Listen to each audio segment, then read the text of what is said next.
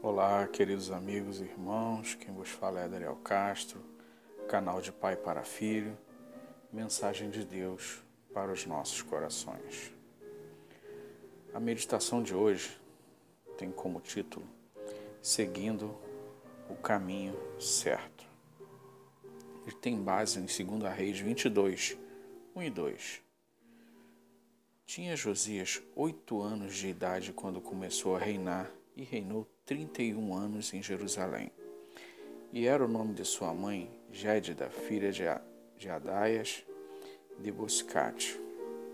E fez o que era reto aos olhos do Senhor, e andou em todo o caminho de Davi seu pai, e não se apartou dele, nem para a direita, nem para a esquerda. Que Deus abençoe a leitura de Sua Santa Palavra. Queridos amigos, amigas, irmãos e irmãs, podemos ver no Rei Josias um exemplo de como andar nos caminhos de Deus nos traz grande responsabilidade, pois um servo do Deus vivo e eterno não deve agir conforme a cultura do mundo que nos rodeia. Se olhar os reis anteriores a Josias, alguns deles se deixaram influenciar e levaram não só a sua vida, mas todo o povo de Israel a pecar, a se prostituir na adoração a deuses de povos vizinhos. Olha que ponto chegou de adorar a deuses, deixar de adorar o Deus vivo e adorar a deuses dos povos vizinhos. É triste. E você que é líder na sua igreja, líder de adolescente ou de jovem, ou até da própria igreja, fique alerta, fique atento. Não se aparte dos caminhos de Deus.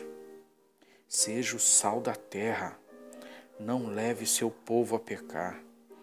Busque a orientação em Deus para tomar as decisões corretas, decisões certas.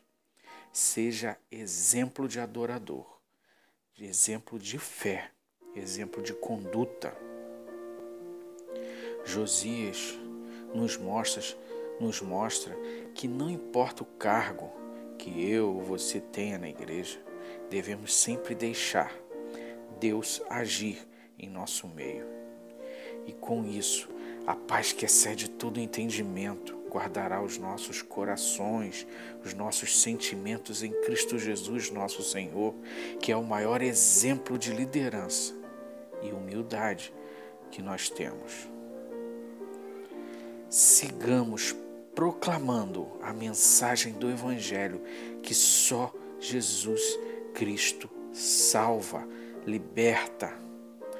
Que o Espírito Santo de Deus esteja nesse momento movendo seus corações, retirando toda timidez, todo medo, toda vergonha e lhe dando um espírito de ousadia para pregar o Evangelho, para pregar a mensagem da cruz. Glória a Deus, meus irmãos, glória a Deus, porque nesse momento você vai sentir um grande amor pelas almas. Sinta um amor pelas almas perdidas. Comece orando pelas pessoas da sua família, amigos, e depois escolha essas pessoas, faça uma visita. Fazendo isso, você verá o mover de Deus em sua vida. Você vai ver você vai ter amor por essas almas, você vai conseguir falar do Evangelho para elas. Lembre-se, vivamos hoje como se Cristo voltasse ainda hoje, meus irmãos, minhas irmãs. Tenha isso em seus corações.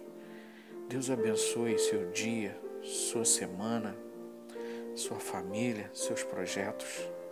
Que Deus abençoe rica e abundantemente. Não ouse faltar no céu.